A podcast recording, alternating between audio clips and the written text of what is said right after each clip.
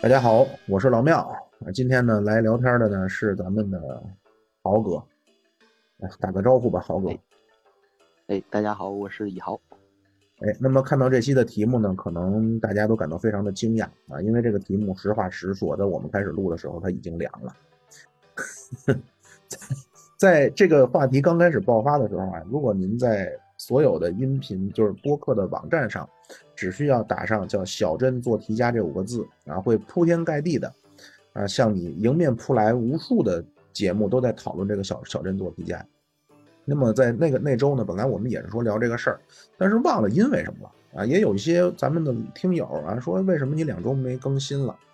啊，说这听了好多年啊，三年多了，就就盼着周末有点听的这个，但是为什么不更新啊？向各位保证，没有，没有荒废啊，没有放弃。那么主要是为了说，也有我的原因啊，但是我我忘了是因为什么了。总之是耽误了很久。那么今天终于呢，请来了豪哥。为什么说跟豪哥来聊这个话题呢？我我豪哥，对不起啊，我话说的有点多，就是因为大家之前也听过啊，就是我们南征北战那个系列啊，当时是。豪哥和兽医哥啊，讲述了他们的家乡的故事。这个地方就是鞍山，呃，豪哥呢，具体还是鞍山下辖市啊，这个地方叫海城。而咱们不，豪哥，你你你不用，你不要点头，你点头的话，别人是不知道的，你你必须要用声音来表达。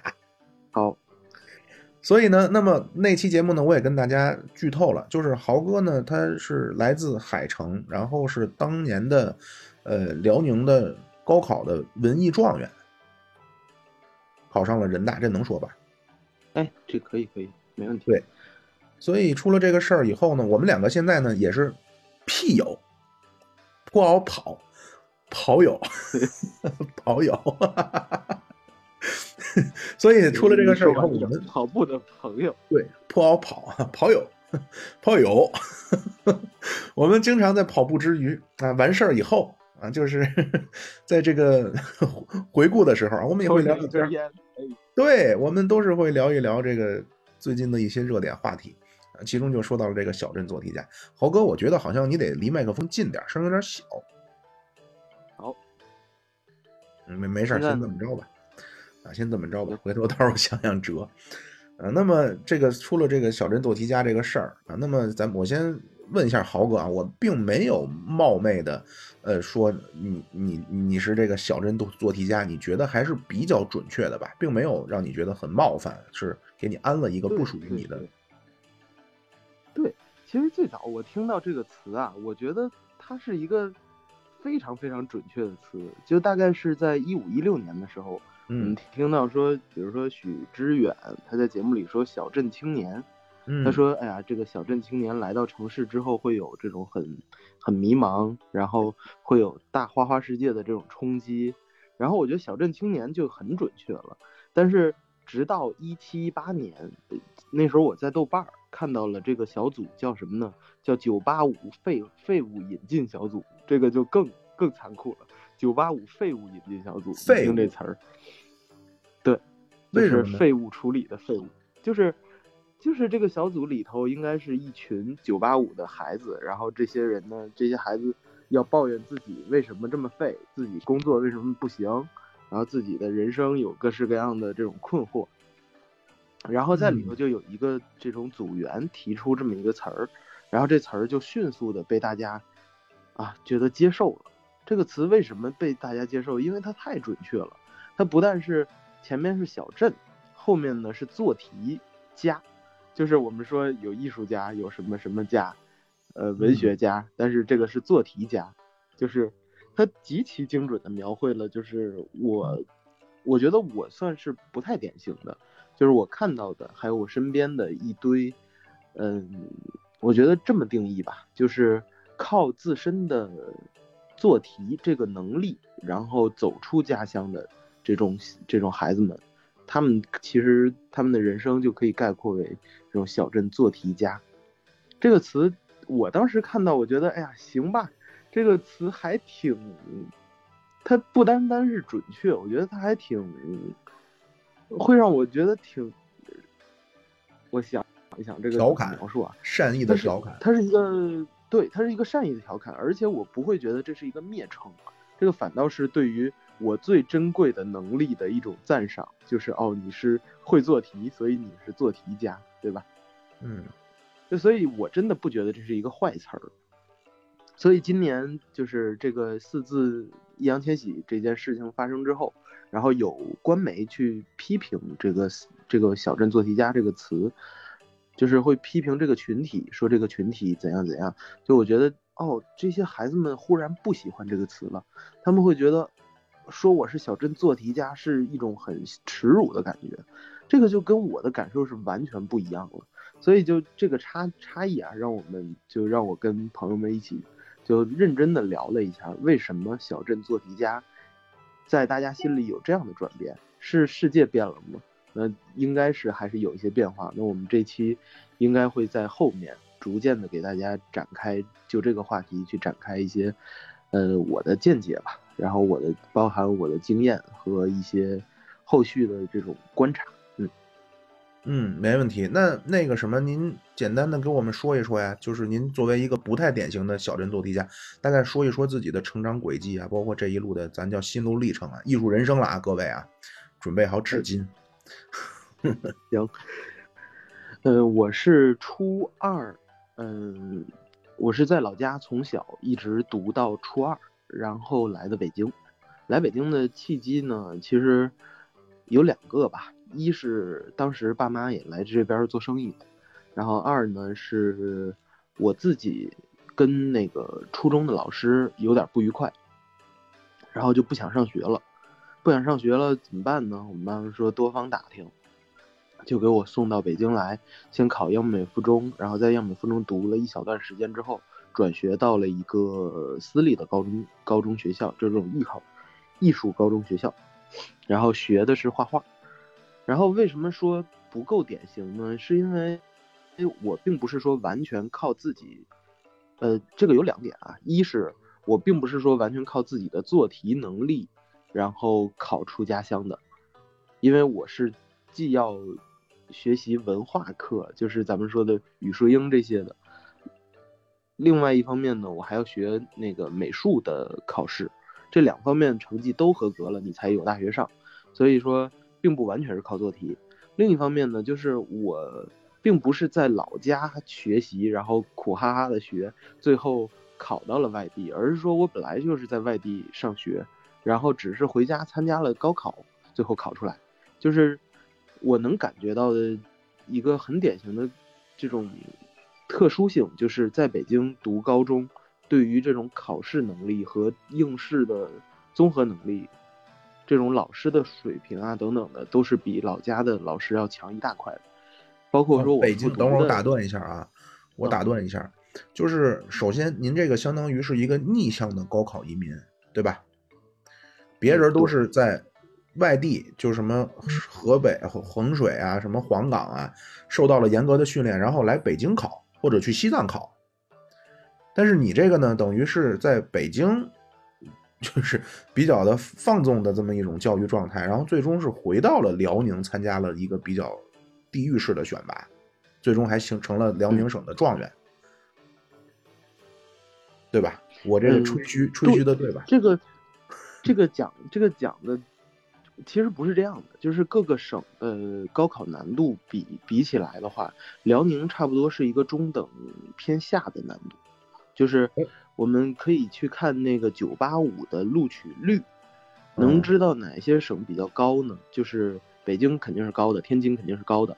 然后我印象中应该是二点二百分之二到百分之三吧，这个算比较高的。然后山东、河南呢，广东这些省都是百分之一左右，就是能差出很能差出一到两倍这样的差别。然后辽宁差不多是介于两者之间。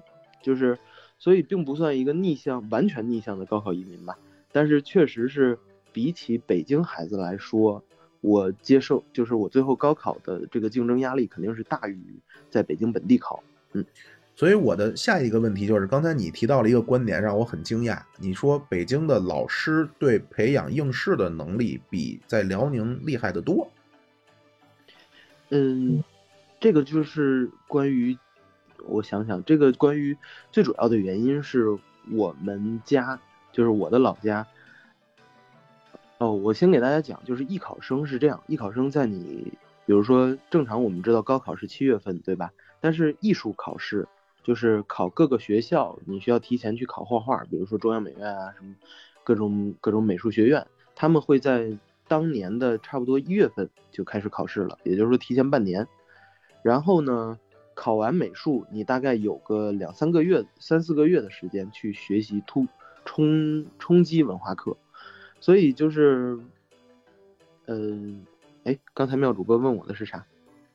就是你居然认为，就不不是居然哈，就这跟我过去的认知是非常不同的，嗯，对，这个是这样，就是，所以我回到老家体验了大概三到四个月的我老家的老师他的教学水平，我确实就横向比较来说，我在北京受到的这种。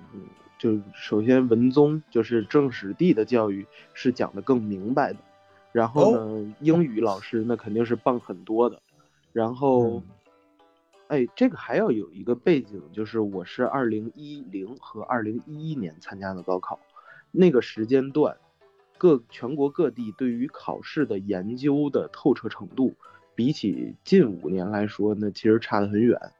然后当时呢，北京，比如说我在。高二的时候还去过新东方去补那个英语，新东方就有一套完整的高考突击应试思路，比如说什么样的题型，然后出现哪几个单词，你要找上下句子，它有一套完整的，就是把出题的当时的套路研究明白了，然后告诉你，你即使不会，你上下找一下，你也能看到这个正确答案是什么，甚至还会有老师说，呃，有四个 A 四个。就是二十道题，其中 A、B、C、D 出现的概率几乎是一样的。如果你某一项过多了，你要检查一下。就是他们对于应试是有研究的，而且整体水平是够够高的。嗯嗯，然后这是一方面，另一方面呢，就是我老家的教学质量其实这十几年吧，我觉得是每况愈下的。可以看，就是有一个标准是。某地能考上每年能考上清北的学生的数量，这个在我的小时候还会有，还是就是在小城市，其实能能考到清北，那是很光荣的一件事儿。尤其是在我老家有一个那种小小楼，就是那个在公园里头的一个小小的塔楼。如果你考上清北，你的名字是会被写进当地的这个小楼里的。就所以真的是一个很光荣的事儿，但是我小时候每年大概有个一两个、两三个，直到我那一年应该是近十年最后一次有人考上北大，嗯，再之后就没有了。就所以，呃，是一方面是好的学生要去外地就读，去外地就是比如说去省内的，比如说去省会城市去高考，这是一种。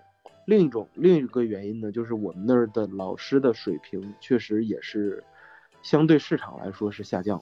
嗯，哎呀，明白明白，这可能跟咱后边要说的还是真是有点关联性，就是现在这个所谓的教育公平。那那么是的，是的，作为一个，就因为我有一些个人体验了，之前节目里边也说过，就是。嗯，嗯我觉得可能在于某一些课啊，特别是我可能擅长一些的课啊，那我就是考不过人家。尤其是像我认识的一些南方的孩子，浙江的孩子，真的是会考试。这个不是我没有贬义，就只是陈述这个事实。真的就是会考试。你说他懂得有多深，懂得有多广，好像我也没觉得。但是他就是会考试。人家跟我说的原话就是啊，我只要看了这一章的书，我大概就知道他要考什么题。我只要一看知道这，我只要一看他这道题，我就知道他大概要在什么地儿给我挖坑。就他有这种能力。啊，这个呢，有一些北京的孩子也有，但是我就很不幸啊，我没有，我没有这方面的能力。那么就是您的在在后来，像你们这种有没有？其他的一些，你你有没有这种感觉，或者说你觉得你是这种人吗？嗯，我觉得我算是这样的人，就是我我其实长大之后就工作之后啊，我会有一个总结，就是我也是突然意识到的，就是哦，我身边的很优秀的人，有些人是他有内驱力的，他自己说，我就好比说我听妙主播节目，我发现你对于。嗨你对于苏联史你是有兴趣的，然后你就会，你就会特别认真的去，就其实也不叫认真，那个不需要逼自己，你就会自然而然去了解，对吧？然后我在想，我很多事情其实是把它，我是把这个做题家的思路给内化掉了，就是，呃，我要去完成一个目标，这个目标不是我自己定的，但是我有一种快速完成。既定目标的能力，而且我的学习呢，并不是要把这件事情，呃，给同学讲清楚，可能是一个很有面子的事儿，就是我能显摆，我能跟人说，这是一个很有面子的事儿，很快乐。但是，更深层次的快乐是，我能快速的猜到考试的技术，就是我能能快速的完成考试，能快速的得分。就这个确实是我，我也看到了很多小镇做题家们，他们就是被这种考试训练出来的一种，我觉得不太好的做事儿的习惯。这个习惯呢，在我觉得在工作里头还好，他在工作里能让你，比如说你快速完成一件事儿，但是他在于你的人生、你的兴趣爱好、你的人生的。因为你有大把的时间，你用这个时间来做什么？然后，嗯，你会不由自主的认为说，人生是一个单目标系统。你会觉得上大学之后，那我是不是应该有好的工作？就这些所有的这些所有的单目标的思考方式，我觉得都是考试遗留给大家的。然后，当人没有选择的时候，那你就很容易受这套单目标系统的这种引导。但是。其实你说人毕业之后吧，你很难，你不可能说你的生活里永远会有一个什么样的目标在等着你，你可能会有很多事情。那我觉得这个小镇做题家的这种思思考方式其实是有害的，嗯，嗯，就是，呃，过于，我觉得你刚才说那个非常好，真是非常好，就是单目标，而且过于的怎么说呢，就功利性。就是我为了一个目标，我现在就是要做这个事儿，对吧？是这个意思吧？就是我现在非常聚焦于做这个事儿啊。我先我先说两句可能会挨喷的，但是要听完啊。就是就是，首先啊，这是你像你说的这个呢，只是第一层。第二层，我我看过一个另外一个几年前，呃，当时可能这个小镇做题家这个说法还没起来的时候啊，有一个非常火的视频，好像是衡水的。啊，很有名的一句话，说我就算是什么一头来自农村的猪，早晚有一天我要城市里边去拱那个城市里的白菜，好像是这个。哦，对对对，这个小孩叫张西峰，我当时印象也挺深的。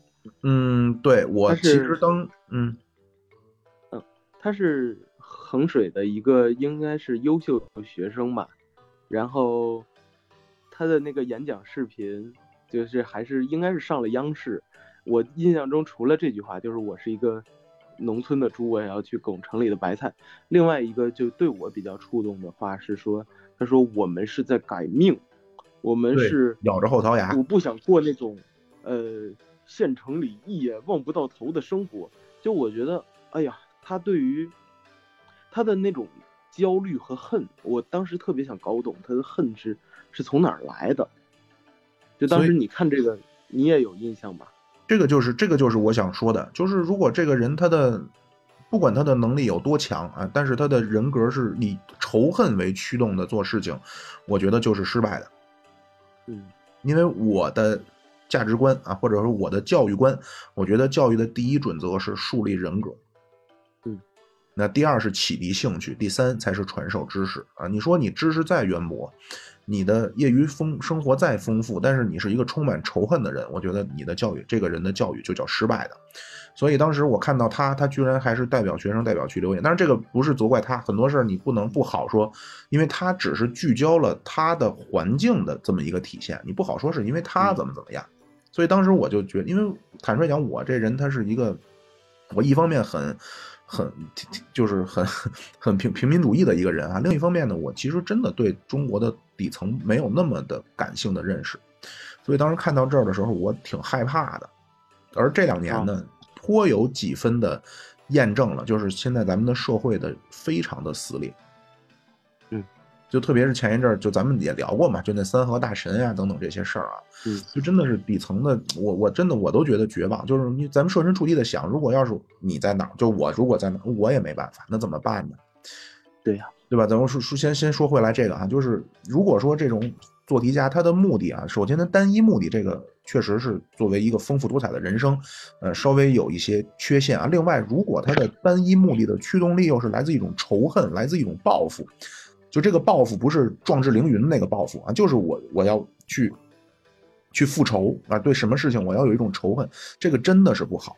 但是另一方面啊，这个是我一直一直以来就有一个想法，就是很多学习不好的孩子啊，他会老拿一个话来说事儿，叫高分低能。嗯，就他说你考试好有什么用啊？你到了清华大学，你硫酸泼小熊，我不知道你可能你那个岁数不知道。我这么大的孩子都知道有一个流清华大学的学生啊，叫什么？不记得了啊。他是用硫酸去泼动物园的熊，那是清华大学的。然后包括说很多人啊，他只是会考试，学习学校学习成绩好，进了社会一工作啊，经不起摔打，经不起折腾，所以说叫高分低能。我怎么就那么反对这个说法？我觉得要是高分低能的话，那世界就简单了，那你就选那低分的就完了，对吧？好机会都给低分的。好工作、挣钱多的工作给低分的，这不就完了吗？怎么会存在高分低呢？而且我是感觉这种所谓从小学习好的孩子，你说他什么精致理主义啊，这那的，咱都先不说啊，起码他有一个，他特自信，就是他潜意识中已经习惯了，就是所谓的习惯性优秀，就他觉得我必须得是最好的。而且这些孩子他走走到哪儿趾高气扬的，就可能小小就是比较所谓经历过社会摔打的孩子呢。他是会八面玲珑的，或者说他是会 比较会察言观色的，但是他和那种从小学习好的那种班长、团支书，对吧？和那种孩子他不太一样。而且这种孩子就像刚才你说的似的，这种学习好的孩子呢，他习惯于优秀，而且学习。我之前和另外一个我的好朋友聊过这个话题，他说其实学习和工作差不多，都是给你一个任务让你去完成嘛。嗯，学习不也是对吧？就这章给你了，你弄明白了去考试去吧。我不太相信，你说你真到特明白这章，你考试可能你考不了一百分，但你总不能考六十分。嗯，哎，妙主播，我我反驳一件事啊，就是我的经验里，就是因为我完整的见过老家的孩子和这儿的孩子，然后我的经验是这样，就是学习好的孩子真的是特自信吗？我我的观察是在这儿是这样的，在北京是这样的，在老家不是。在老家完全不是，我可以讲一个讲一个案例啊，就是我初中的一个同学，这个同学呢，他是从一个很差的班转到我这儿来的，转到我的这个我这个班应该是算是中等偏上的班吧，嗯。嗯，然后他从那个学习就是整个班后半部分人上上课都直接扑在地上打麻将煮火锅。就是从那样的班里转出来的，初中啊，初二的时候，然后这个同学长得呢，挺奇怪的，就是怎么说呢，他的头比正常人，他的头颅比正常人要大一圈儿。哎，那他跟我这个人谁头大一下，肯定是他头大。他的头颅，他的头颅看起来像一个蘑菇。然后，嗯，他眼睛非常小，就是整体给我的感觉就是他是一个。就像金庸那个小说里头的这种什么江南七怪、桃谷六仙，就是这种感觉的人。然后他学习非常好，大概就是年级的年级两千人永远考在前十，就是这个程度。但是呢，这个人特殊在哪儿？他上课永远不听，永远在看那种网络小说。嗯，啊，然后。他会给我们绘声绘色的讲这个小说是讲的什么，那个小说讲的什么，然后他他还会编一些他自己从小到大的传奇经历。他说他练过什么什么功，就我当时觉得，哎呀，这个人好有意思呀。但是其实我后来知道了一点情况，就是他每天回家就是不停的学，嗯，嗯，他的家长也跟老师也是说，他每天回家不停的学。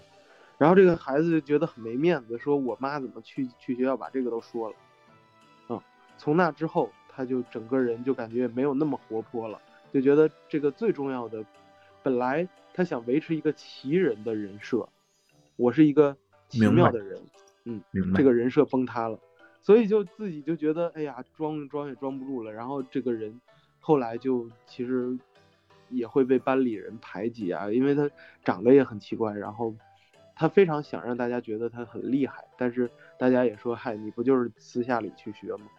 啊，就所以在之后我他的后面的。高中怎么样，我就不了解了。但是，按我的了解，按我的观察来说，这种学习好的孩子不是很自信，恰恰是不自信是他们学习很好的动力来源。嗯嗯，明白。我我我我我说俩。嗯我说两个。第一个就是刚才你说那哥们儿，那他那种就是所谓我我悄悄努力，这个我觉得是，我我有一阵儿也是这样的。就是我拒绝在他人面前去付出，就就是就那会儿，就像你说的似的，就总是想给自己一个就是天才的人设啊，就是我就是聪明，我就是过目不忘。但是呢，我悄悄的，我私底下看多少遍啊，我悄悄闭着眼睛还默默念，对吧？这我不跟别人说，就那会儿就是傻。我现在我对这些毫不避讳，对吧？我就是努力看了，努力背了，所以我知道，我现在。悟出来一个道理啊，叫努力不丢人。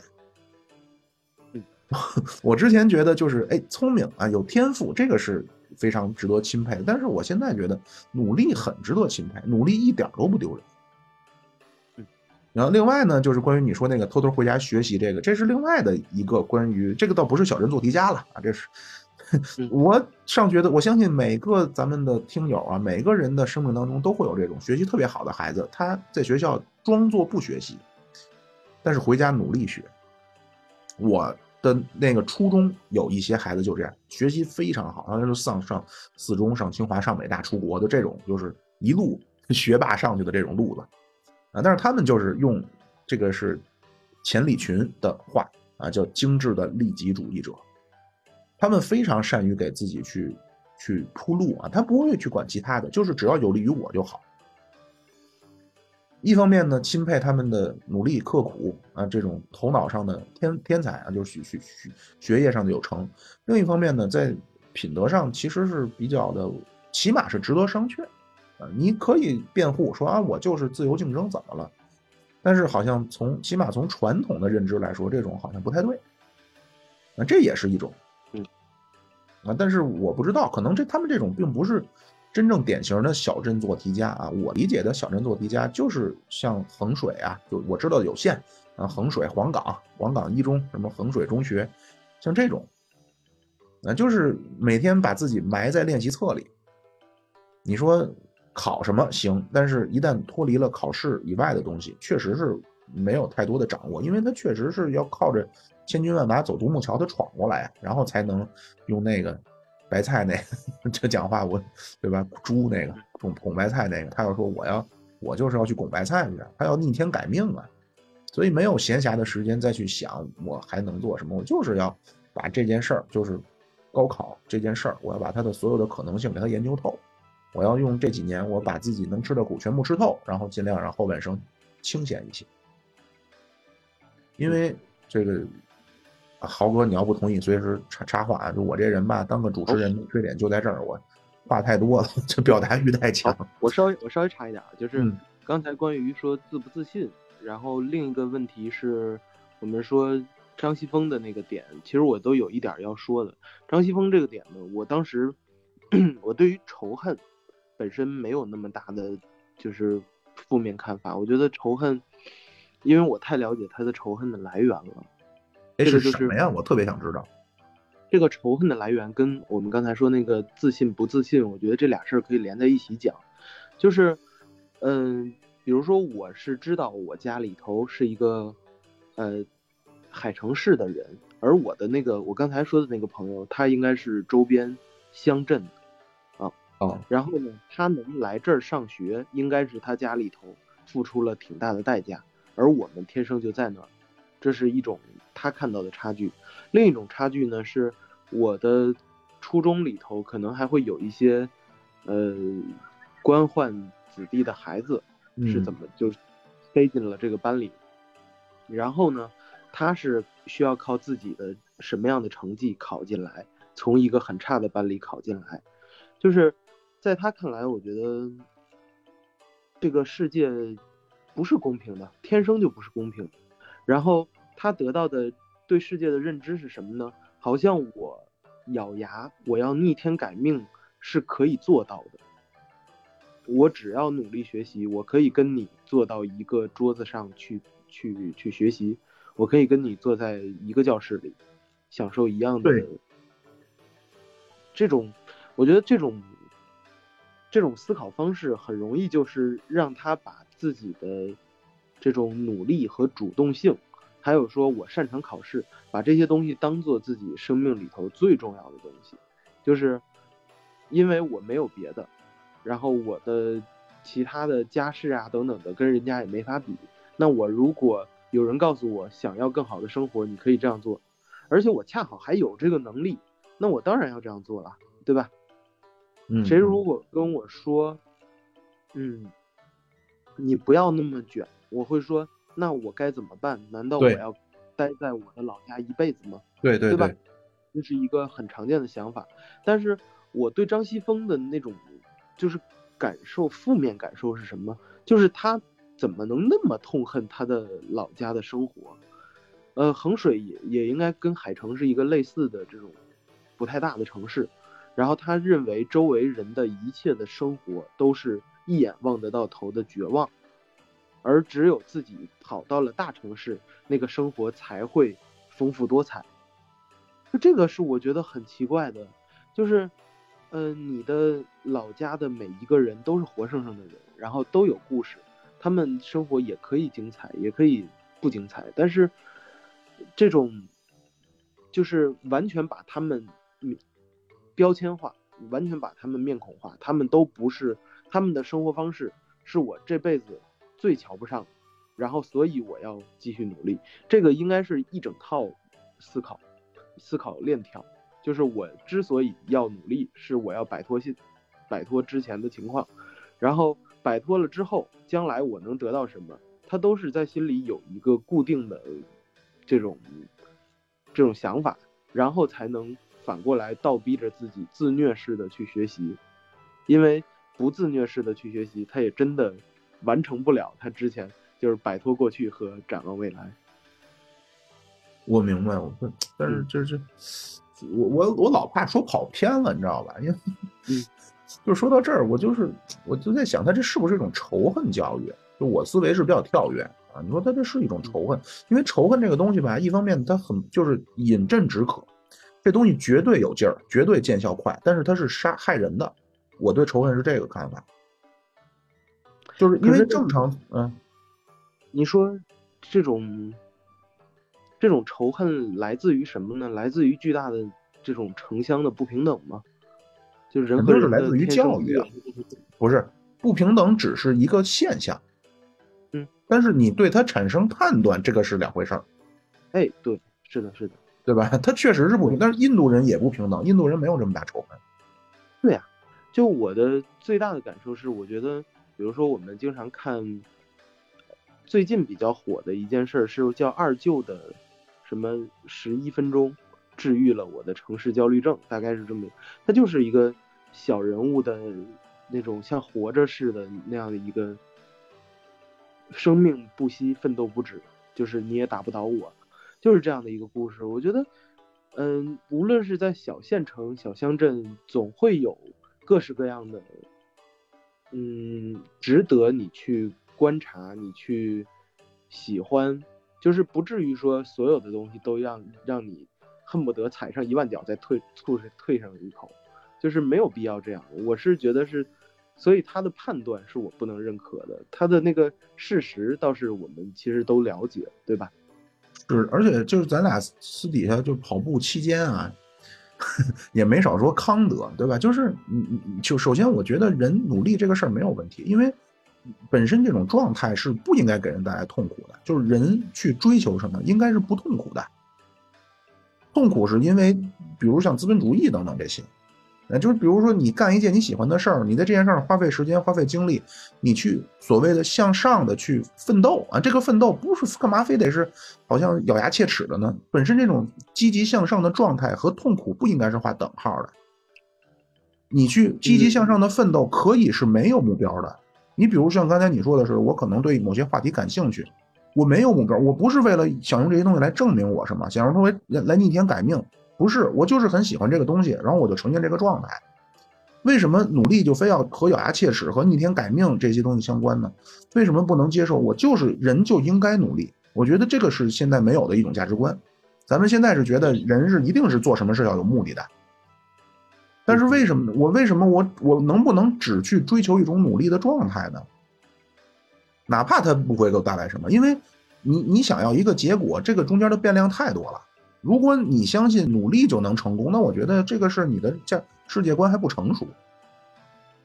而且不光是我，我相信所有的成功人士都不认可努力就能成功，否则你没法解释这些成功人士都迷信的，都去拜什么，因为他们太知道了，我的成功不是努力带来的，是其他什么我根本不知道的因素，所以我要去迷信去拜。越成功的人越这样，因为他太知道了这个东西和努力没关系。所以没有必要说非得去。我看那个张朝阳啊，不是朱朝阳，呃，就反正就是那个新浪那个啊，对，搜狐那，对他说年轻人不要努力，因为努力错了方向，就是会不会给你带来好收获。我就觉得很奇怪，为什么努力非要和有收获相关呢？能不能这个东西只是人本身该具备的一种好的理想的状态呢？人们？如果你刚才说的这段里头就包含了一个，嗯。就是你自己的感受是，努力是因为你有兴趣，然后你之前也跟我讲过，说你说你不爱干的事儿，确实是干不好，对不对？那如果说这个目标考核你工资的目标就是你不爱干的事儿，那你是不是也会很痛苦？这个没有办法，这个我前面说了，这个是资本主义没有办法。啊，对我当然很痛苦。我不光是我，我百分之九十九的人今天上班的人都很痛苦，因为你被干着一件你你本来就不可能爱干的事儿。就是正常来说，劳动应该是让人快乐的。这个咱们今天的看法都不对，咱们都觉得劳动很痛苦。我有空我天天在家躺着，不对，你天天在家躺着躺躺一个月你就知道你不想躺着。劳动是快乐的，但是用 KPI 给你指指标考核你，让你出效率，这个事儿是痛苦的。那你说考试是不是也是一可以算作一种 KPI 考核？必须是啊，当然是了，对吧？对。那基于这个考试制度，我一定要完成，我痛苦，然后我没法正向的去奋斗，我只能靠仇恨去驱动，这个是不是也也算是一种合理的、合理的结果？呃，可以解释，对对对，当然可以解释，没错，没错。但是这种东西，我我觉得是不值得提倡。因为那没办法，那确实是，那总得有个，就不管你是考试也好，工作也好，你总得有个标准吧。但是这东西它一旦有标准就麻烦了，它一有标准，我就可以不为了它的本质去做，我可以为了那个标准去做，就一下就就过了。但是这没办法。但是另一方面呢，就是今天我我想说的就是，呃，要么大家就选择躺平，要么就相信是有付出才有回报，最后发现我付出了没回报，世界观咔嚓稀稀碎。怎么就不能有个第三条道路呢？是不是？我就想说，就和康德说那个道德似的，不是我非得为了一个目的什么做什么，我就应该这样。这就是人正常的，就马克思说劳动，就人正常就该有这种状态呈现，这不就完了吗？至于能不能逆天改命，能不能进城，能不能出国，能不能定居，这种事儿变量太多，你说不明白。一个人所谓他在世俗意义眼中，就是世俗意义的目光下，他所谓混到一个什么呀？这个影响因素太多了，绝不是说他努力了，他聪明了，他纯洁了，他更有道德，所以他就更更高，绝对不是这样。反正我目前的看法是这样。如果你就是认为这些东西是就和加减法一样啊，把这几个东西放在一起，它就能成，那我觉得不对。我觉得这种看法可能是还比较的单纯。嗯其实说回说回做题家，说回做题家。我我之前跟我的九八五的朋友们聊天，就是聊过，专门聊过一套，就是他们考出来之后，他们的生活，他们对于现状，然后对于自己曾经擅长的做题，还有说现在该怎么找回，就是之前我们不是说单目标吗？那意识到自己单目标之后，你的生活会有什么改变，对吧？这个是一个大家现在的年轻人在想的事情。我听到的，其实我觉得还是挺有希望的。大家在意识到自己。原来的这种 KPI 式的把你推到推到这种推你做一个不爱干的事儿，而且你恰恰就做成了，这说明你其实有一些能力在这个完成任务上。嗯，当然当然。然后接下来呢，你要找的其实是你真正热爱的东西。这个这个其实，在我们日常生活里是一个很奢侈，而且很容易。对于某件事提起兴趣，然后稍微玩一玩，觉得太难了就放下了，这个是我们大多数人常见的状态。但是你真的要找到说你自己一辈子都会喜欢，也不一定。哎，我甚至觉得也不一定要这么麻烦，就是可能就是你这段时间对这某个东西比较感兴趣，然后你去深扎进去，然后去研究，去获得快乐，去获得学习本身的快乐。这些我觉得就是。九八五的这些做题家们，他们在三十岁左右的时候，他们在想的问题。当然，如果他们一直按部就班的去去找一个好的工作，然后走上了很美满的家庭生活，陷入了中年危机，他们可能还是没有时间去照顾那个一直被辜负、被忽视的那个自我。就是他可能就像我我们说张西峰，他如果长大了，他真的到大城市了，他能有获得幸福的能力吗？我觉得很难，是吧？当然，当然，当然。但是呢，另一方面就是，那照你这么说，嗯，就是幸福跟这件事儿实际上是两条路。其实中国人普遍不幸福，嗯，这是有调查问卷的啊，就中国人的幸福指数在世界上是排名倒数，我忘了是。第一还是倒数第几？中国人是普遍不是这是这几十年，还是说从建国到现在啊？啊，没有没有，这个这他这那会儿咱们也不参与这种世界调查问卷啊。这个大概是零几年的数据吧。但是恐怕现在这就特别是疫情之后，一定是更恶劣。是，咱们是非常的不幸福。一方面是经济高速增长，另一方面是极度的不幸福。与之相对应的就是阿三。印度印度兄弟啊，人家是其乐融融，人情脉脉，对吧？经济不管，再说不认字儿无所谓，但是人家生活的很幸福。就这幸福呢，和那个你你比如说，因为这个所谓在经济经济发展，或者说今天世俗意义上的成功，这是一条没有尽头的路。你获得了一个小目标，就想有十个小目标。你有了十个小目标，就像一百个小目标，而且在这过程中，你在所谓完成自我超越的过程中，能获得一个东西叫成就感，这个成就感也能组成一部分幸福。但是问题就是说，你想获得这个成就感，它前面说了，它需要太多的因素了，不是说你把握了几个因素就能获得成就感，可能上学的时候还简单一些。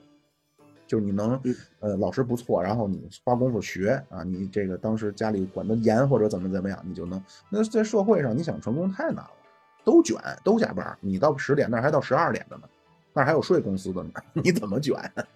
所以太难了。那么对于他们这就是对于这些一直在奋斗的这些人，一方面是这真的这些人不得不钦佩啊，我不知道你，反正我真的很钦佩，人家就是我不要生活。什么女朋友，什么什么一边去！我有了钱之后，妹子是大把的。我二十五岁当上总监，妹子是大把的，对吧？他是有成就感的。要什么其他的什么找寻自我呀？不用，三十岁开公司创业，三十五岁上市，三十八岁财富自由。人家是要的是这种，跟就跟你想的或者说跟咱们想的不是一个东西。他不会再去想说，我到底自己该怎么去。呃，去找寻所谓完整的自我呀，或者说我该怎么发展一下自己啊？他不太去想这些了。在他们看来，你去想这些呢，那你是不是你就是叫怎么说呢？你就你是弱者，软弱，对，你是弱者，你就活该被我消灭。你早有一天你就是我的韭菜。对对对，就是不是一个世界的人了。对，就你刚才讲的这种，我觉得我们说他将来如果说一个仇恨的做题家，他到工作岗位上，他自己如果比较幸运卷卷出头了，那他 你期待他会对周围人更好吗？我觉得是很难的。他会跟你说的，就是说老子当年怎么怎么样，对吧？对，就是我我当年怎么怎么样，你这儿才怎么怎么样。然后当这个环境变差了，年轻人的机会变少了，他会觉得是这届年轻人不行，不努力，而不是对，他会这样觉得。所以，就整体来说，我觉得他们对于就这种中年人对于年轻人的友好程度，我觉得是很低的。是我举一个特真实的例子啊，是我当初的一个美国同学啊，我不知道人家算不算小镇，但是起码也算是省会城市吧，但是肯定不是一线了。当时那会儿呢，是播了一个微电影叫《老男孩》，还是就反正就是筷子兄弟的那个，最终就是呃年轻的时候一群学生，最终人到中年各自奔波劳累，就是这么个故事嘛。当时我看的时候，我就是感慨万千。我就是感慨这个世就是世事无常啊，包括这种人人生百态等等。结果我跟我那朋友跟我关系其实也不错，我们前两天也刚联系。那他跟我说的一句，当时让我非常震惊。他说：“这帮人这样活该，他们年轻时候在干嘛？老子年轻时候在干嘛？他们现在这么苦，活该。”当时让我非常震惊。就是像你说的似的，这一旦有一天他们在面对一个。就是比如像你说的底下的一些下属啊，或者年轻人出现了更困难的情况，他可能不会想到的是现在大环境怎么样了，或者说我只是有幸的，我的某些能力在这个当下的当口，在我的某个时间段当中，这个社会能够接纳我的一部分能力，让它发挥出来，所以我取得了什么样的成就？他不会这么想，他会觉得我吃过太多的苦，你们现在你们居然九点就能回家，你居然还有周末，你我当初怎么过来的？他会这么想。对对对对，而且我稍微外延一点点，就是我觉得大概率这种卷赢了的人，他们会天生不拿女性当人，就是就是你刚才说的那个，就是一旦我老子有钱了，女的不大把大把的，嗯，贴我，就是就是这样的思考方式，我觉得很难说在亲密关系里头拿对拿女性当人来看。哎，这一期好像是一整套的。一整套的行为模式，然后我我我我很意外啊，豪哥，我很意外，您也是对这个，我以为您是对这个群体是有莫大的赞赏啊。本来不是说咱们聊这个话题吗？啊，我本来以为你是对他们有很大的赞赏。其实分两面吧，就一方面是这种仇恨式的小镇做题家，我觉得挺挺可惜的，就是如果没有没有那种善善良的本质的话，我觉得。可能就像我刚才说的，他仇恨他长大了，他哪怕是卷赢了，他也不会过得幸福。如果卷输了呢，他的社达会把自己审判死。就是，呃，我我明明很厉害，我明明考上了很好的学校，可是我为什么生活这么不如意？那这个人就会更扭曲了。我觉得这简直就是一种，就是很悲哀的这种人生了。他甚至不如。就是他没有学没有学习的能力，更我觉得没有学习能力，他可能在当地也不会对大家那么仇恨，然后可能过一个平淡的人生是更好的。当然这是我自己的判断啊，这个就其实对于他来说，他肯定是自己选一步步选的。但我觉得就是这种幸福指数来说是不好的。然后另一方面就是我所谓的，我觉得 有自我意识的这些。小镇做题家们，他们在城市里头，他们面对的问题也很多。然后他们面对这种问题，我见过，其实有有几种，有的是越来越学术，他们会认为说知识就是万般皆下品，唯有读书高。他们还是拿这套东西当回事儿的。就比如说在某个大学里任教啊，或者是自己去做一个什么样的翻译人。可能大家不知道，翻译现在就是收入极低，翻译的工资我觉得可能不如外卖员多，就是每天同样的工作时长啊，就是他们，但是他们愿意做这件事儿，而且他们在城市里基本上就是享受着离开老家、离开所有老家人，但是过上一种相对平和的生活。我觉得这个也是，也是我比较敬佩的。然后还有一些就是，如果在职场上，就是正向的去卷，然后他们其实也会迅速的意识到，在二零二二年的今天，你想卷赢的几率，比起五五年前、七年前，其实要小得多了，对吧？嗯。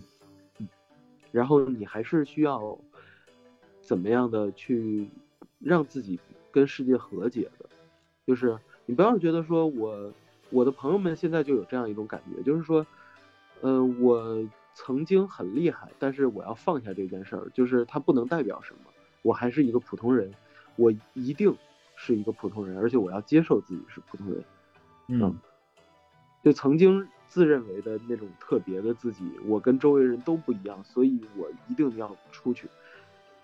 慢慢的，这个心其实就被磨磨没了，然后变成了要接受自己普通，然后在接受普通的前提下去获得普通人的幸福。我觉得这就是一个，呃，比较比较适应现在的生存状况的一种思考方式。嗯，没错没错，而且我不认为。就是在事业上，或者说世俗意义眼中中的眼光中的所谓的这个成功，就代表你就就代表着伟大，或者换句话说，不代表世俗意义眼中的普通平凡，你就和伟大无关。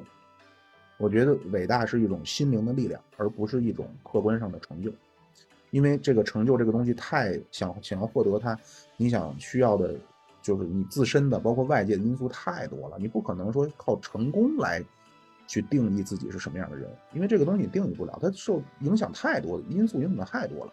然后刚才你说这观点，我有一个是不同意的，我有一个是不同意的，就是你说如果他选择在老家生活，那么我头脑中反映出来就是三河大神，那这批人他们能幸福吗？我感觉他们也是暗无天日，甚至对于他们来说，可能还不如。小镇做题家天天在城里卷，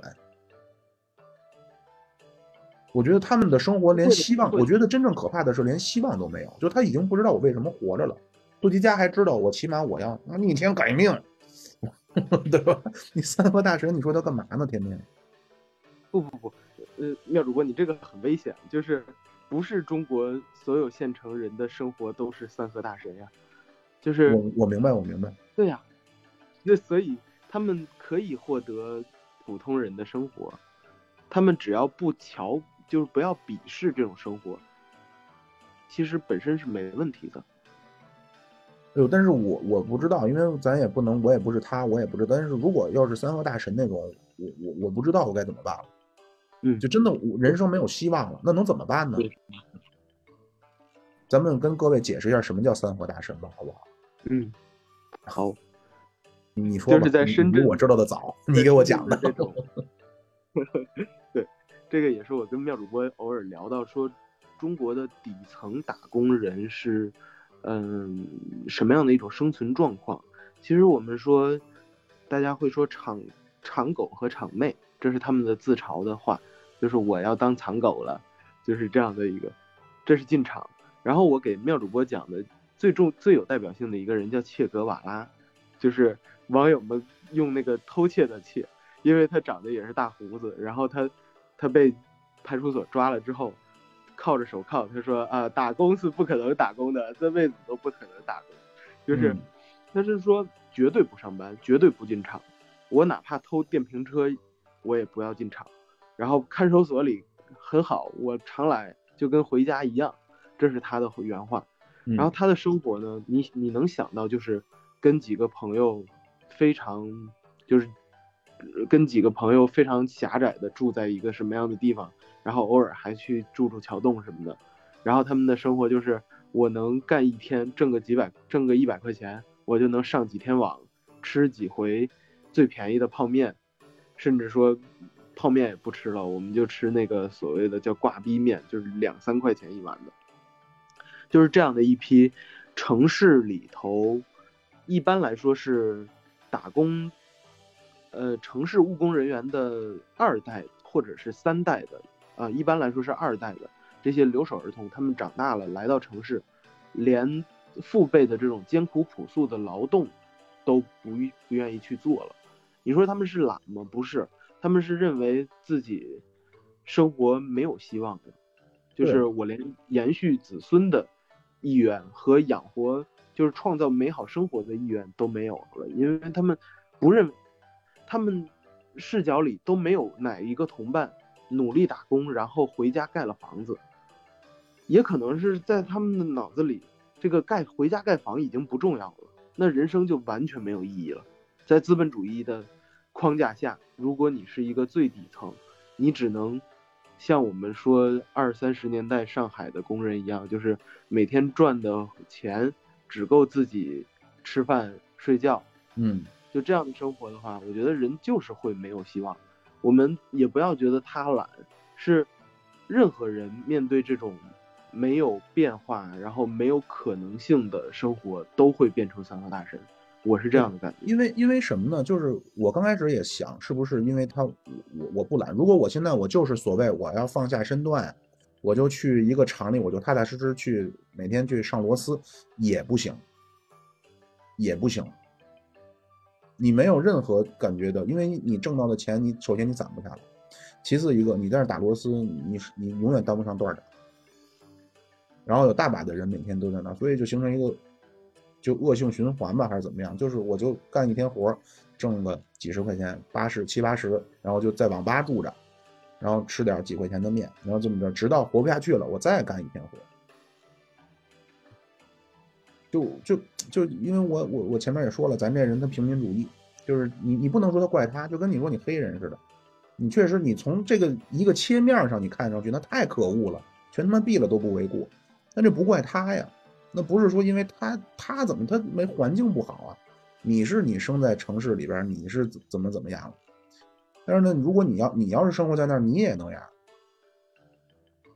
所以这就是又说回来，就是说这个为什么说这个小镇做题家啊？他们易烊千玺这个事儿，他们现在大家都关注一个东西叫公平，他觉得易烊千玺破坏公平了，而且小镇做题家之所以还能。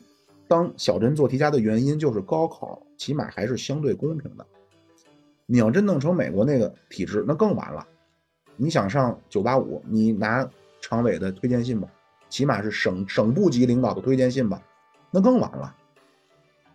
兴趣爱好都他们都得看兴趣爱好，到时候兴趣爱好马球、高尔夫，那更完了。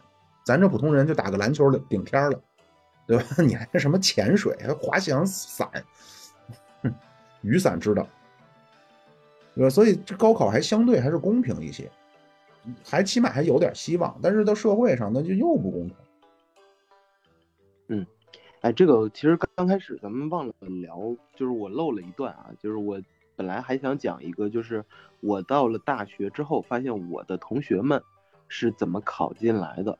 这个话题，你觉得咱们这期还有时间吗？一个小时了，我们。刚刚一个小时，一个小时多了。现在一个小时零五分钟了。啊，再说吧，啊，行。那我就就说一下我的上大学之后，我们那个系呢，大概有三十人，就是呃人民大学的绘画专业，大概每个每个年级有三十人。然后其实它不是美术类的最顶尖的。那几所学校，比如说央美啊、国美啊，它比这些还是要差一点的。然后我的同学们呢，最大的能有多大呢？我当时是，我是一九九二年的，然后我最大的同学是一九八二年的。哇，啊，然后他，对本科，然后他已经考了就将近十一年了。我去，啊，他是河南人。嗯，然后。我们那集呢，一共有三个河南人，一个是高考考了六百零几分，就是可以说他在河南省内也能上一本，就是只靠他的文化课也可以上一本，但是同时他画画还挺好的，嗯，这是河南的学生一，河南的啊这个大哥是一九八六年的，然后河南的同学二。是一九八二年的，他已经，他后来学画画已经学到什么程度？就是他已经不是学生了，他直接在画室，老师会让他直接带一波学生，还会给他工资。嗯啊，然后他每年对助教，他每年边教学生边自己考，然后边学习文化课去考这种美术类的大学。然后还有第三个学生呢是，啊，第三个学生还挺巧的，他恰好恰好是我高中同学，但是他，哎，哦，他本身也是河南籍，但是他是在北京读的读的书，所以回去考的成绩也还可以吧，也是接近六百分。就是这三个同学，其实他们的成绩比起比起外省，比起我们这些省的同学。他的综合分能高出去大概百分之十到二十，也就是说意味着什么呢？假设我的分数水平在辽宁省是最高分，在河南连录取线都达不到。嗯，是河南高考大省。然后我的山东同学也是这样，就是就如果这个学校不设置分省的限制的话。那可能这一年级招的百分之八十都是河南和山东人，就很可能是这样。嗯，就所以，我当时就在想，哎呀，这个公平就是我是这个地区保护的既得利益者。嗯，因为我是一个东北人，我还真的占便宜了，因为我家乡的教学质量不好，所以有我发挥的空间。啊，就是这样的。那你说？对于一个河南，假设有一个河南的我，他会不会认为很不公平？他一定会啊，对吧？对对，嗯。但是公平这个问题无解。嗯。那你说怎么办呢？其实妙主播，我是这样想啊，就是我我觉得，本身要不要呼吁公平的，要不要呼吁教育需要更公平的？我觉得是需要的，是要呼吁的。它不光是教育，什么事儿都得公平啊。嗯，为什么呢？为什么需要公平呢？是因为大家都是一样的人，对吧？人格上是平等的呀。嗯，人格上是平等的。对。然后第二，大家第二个原因呢，就是劳动。呃，不是，第二个原因呢，就是咱们说了，你你所获得的成就，本质上都是运气。这就是左派人的思路嘛，对吧？你不管是比如说你你是能言善辩。对吧？你你能录节目，当然录节目不不带来什么好处了。比如说你迈克尔乔丹，对吧？你手大腿长，你跑得快，跳得高，你能打你你这些你这些天赋，它不是说你通过自己努力获得的，这天赋就是偶然呀。甚至包括你说乔丹，他努力训练，他凌晨四点的洛杉矶，他天天早上打铁，他也这种努力的态度，也不是你你你凭空获得的呀。要么是你受到什么样的教育，要么是你出生什么样的家庭。这些也是偶然，另外还有偶然的。你比如说，世界上没有篮球这项运动，那乔丹和科比他可能他就是一个非洲土人儿。所以一切一切的这种成就本质上都是运气。那么罗尔斯就做出了一个非常有意思的比喻，说：难道咱们能靠抽彩票来决定谁拿的钱多吗？当然不能了。所以如果想解决公平的问题，就你罗尔斯他作为一个。自由主义的知识分子，当然他一开始他也是提出要这个信言论自由、信仰自由，但是紧接着他就一下就很有共产主义的意味，就必须得平均，就是所谓的公平。他说就是得平均，因为你的一切的成就都是运气，你凭什么理由多拿呢？嗯，你你当然他不他所谓他不是说要把它根除，不是说乔丹你跳得高我就给你脚上绑着铁铁块，不是。你可以靠打球而获得额外的东西，但你必须把额外的东西和社会共享，因为你的一切的价值都是来自于这个社会对你的。如果现在美国的第一运动不是篮球，乔丹肯定没有这个待遇，所以你必须和你的社群共享你的成就，只有这个办法，就只有回到咱们的平均主义。但是现在看来这个事儿就是死结嘛，你想回到那个就得牺牲效率。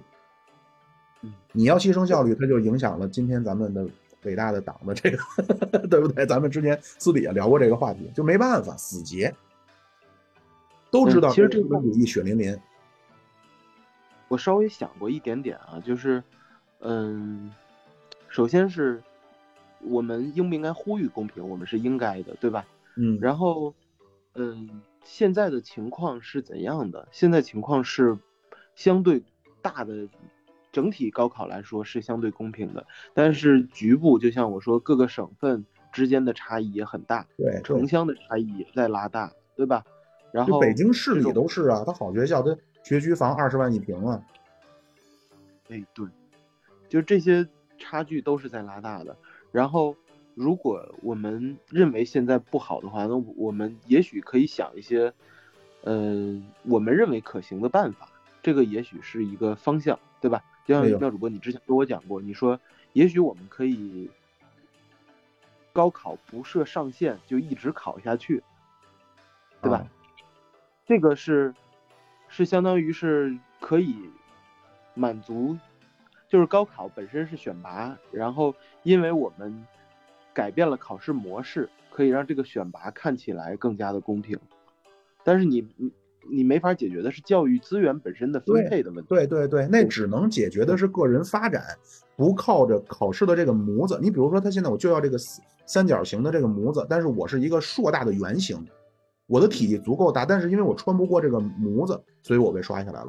我那套模式能解决这个问题，但是你不能解决的是，我没图书馆，我就在贵州的山村里，我没看过什么书，我没有录音机，我听不到外国人说英语。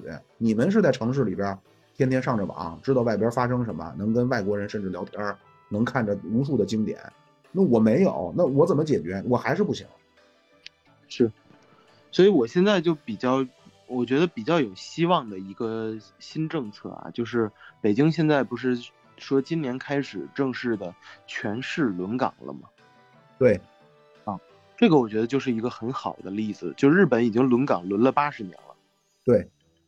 轮岗的结果是什么呢？轮岗结果就是琉球的群岛的考取东大的概率跟东京本地人相差很小，就是百分之零点零几的这个位数的差别。嗯，就我觉得这是一种，我作为琉球群岛的人民，我不会觉得我比东京大，就是东京人低人一等，对吧？对。就我觉得这个是我们户籍，其实这个也是前有辙后有辙的，就是我们户籍。制度一点一点对发展到今天，我觉得是可以，是应该到了改变的时候了，嗯。然后，但是我们还说回来，就是既然说有稀缺资源，就是比如说有好老师，那好老师轮流起来，他分配还是不平均的，对吧？就是轮岗，如果对如果说公想公平，只有一条路，就是罗尔斯说的那个，不然没办法。就算你就是只永远有稀缺资源，而且你你很难做到说一个贵州的学校和一个北京的人大附四中，它有同样的教学环境，它有多少同样多的图书馆，有多少藏书，他的同学能到一个什么样？这个不可能，所以只有一一条路，就是把所有的成就全部砍平，让这些来弥补那些后进的，这就是罗尔斯的正义观啊，只有这个办法，不然的话没没没无解。呵 呵但是这样就会带来一个问题，就是效率会低，效率一低，经济发展就会受受到伤害，经济发展也受到伤害，那么合法性的问题它它它就凸显了。不要往下聊了，比较敏感。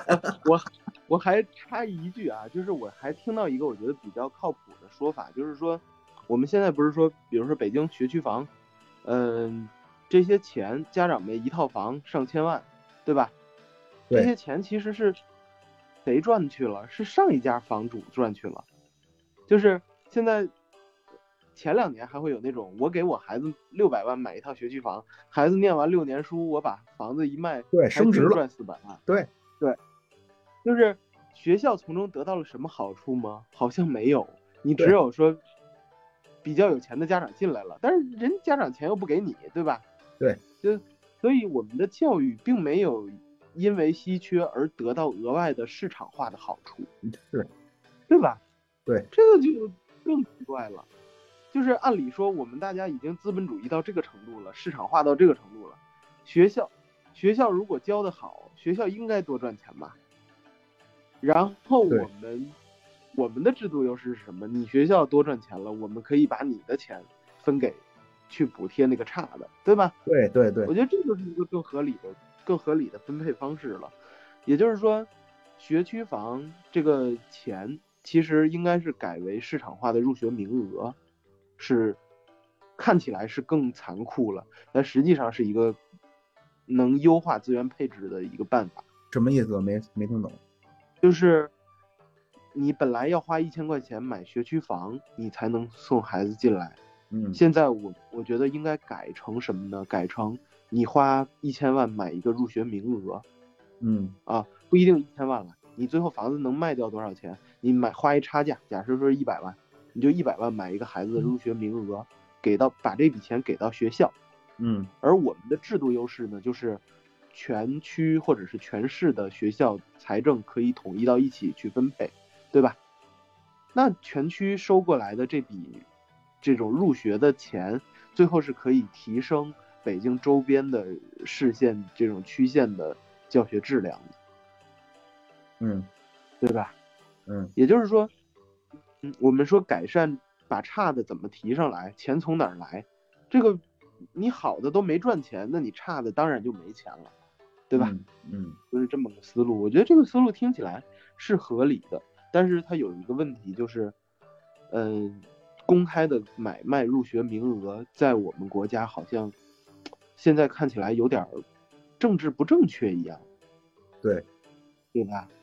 对，嗯，但是我觉得我们要说社会往前走，我们得承认这种看似残酷的现实是可以增加大家的，可以解决现在的问题，而且能解决的更好，比起让学区房无限的炒，是更高效的办法。就我觉得，那我们就应该拥护这种办法呀，对吧？嗯。就是大家聊出来的，我觉得可行的解决办法之一。嗯，前一半听着很像美国，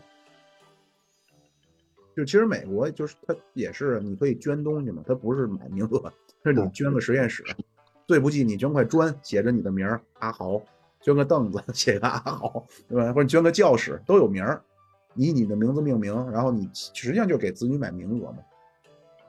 但是他那个呢又不是特别。就因为他又没有像你说的似的，国家要把这些钱都抽走，这个可以到时候咱我私底下再好好想想，咱到时候跑步的时候可以再聊聊这个事儿。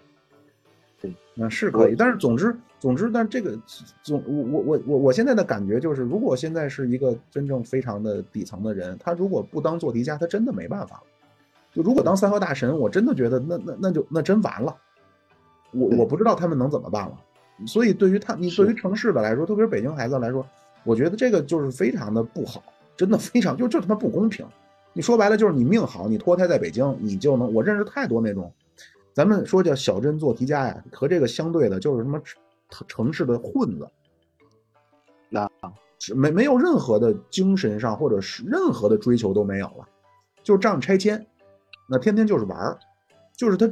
哎，就我我我知道有这种啊，连续拆三次财务自由了，就他命好，你知道他买拆了只有第一波，然后买了一套又拆了，然后买一套又拆，拆三次，这辈子不用，就可能三代的钱都花不完了。你说这你你你哪说理去呢？你与此相对的就是，如果你生你出生在一个不好的地方，你必须得像衡水那种咬着后槽牙，我要他妈进城补白菜，我弄死你们丫的！不然他就是三和大神，所以这不好啊，这肯定不好。那不就是罗尔斯说的似的，那就是靠抽彩票决定谁赚钱多谁赚钱少。嗯，肯定不行。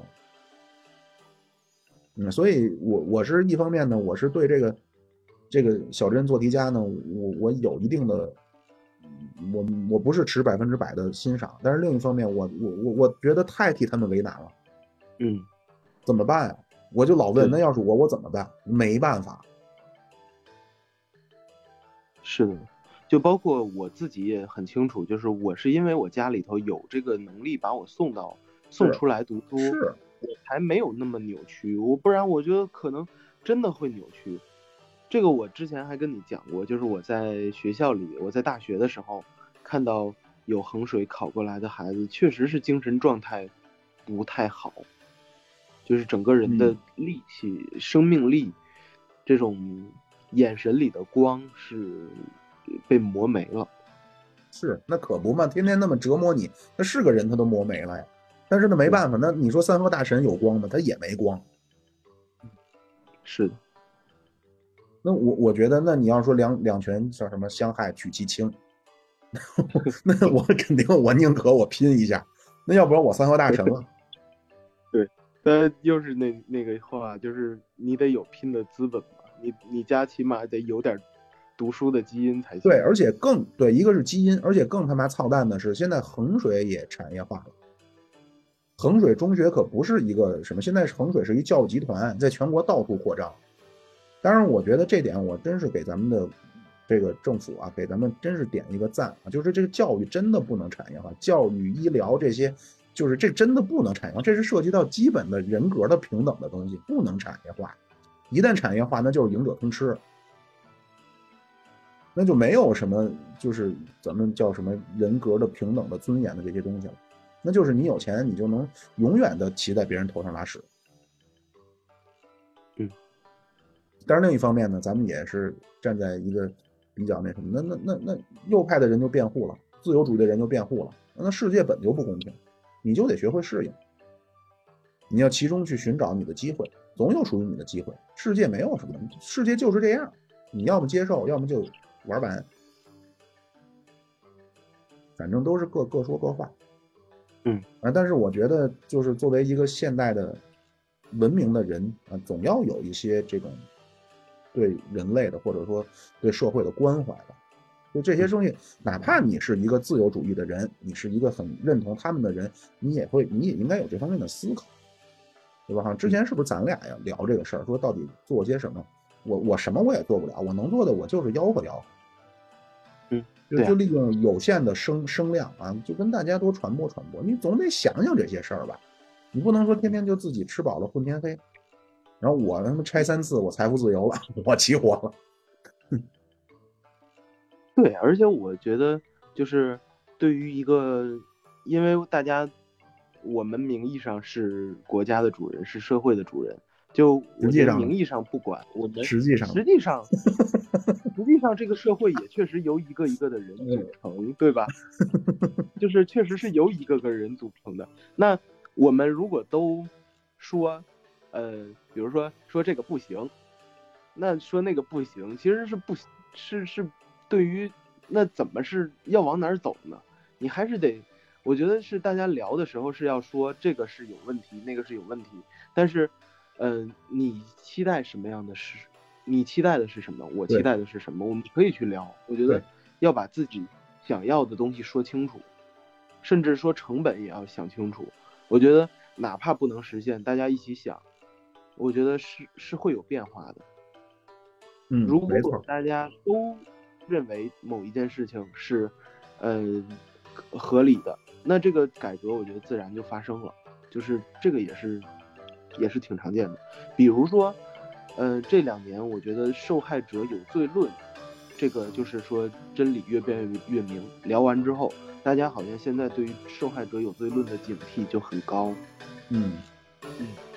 很少会有说，啊，你你挨打就是因为你，就比如说唐山女生挨打就是因为你可能是个什么职业者，这个我们群里聊，立刻就有人说你这个说的不对，不管他是什么，那就不行，受害者无罪，就是受害者不要从受害者身上找原因，我觉得这就是进步。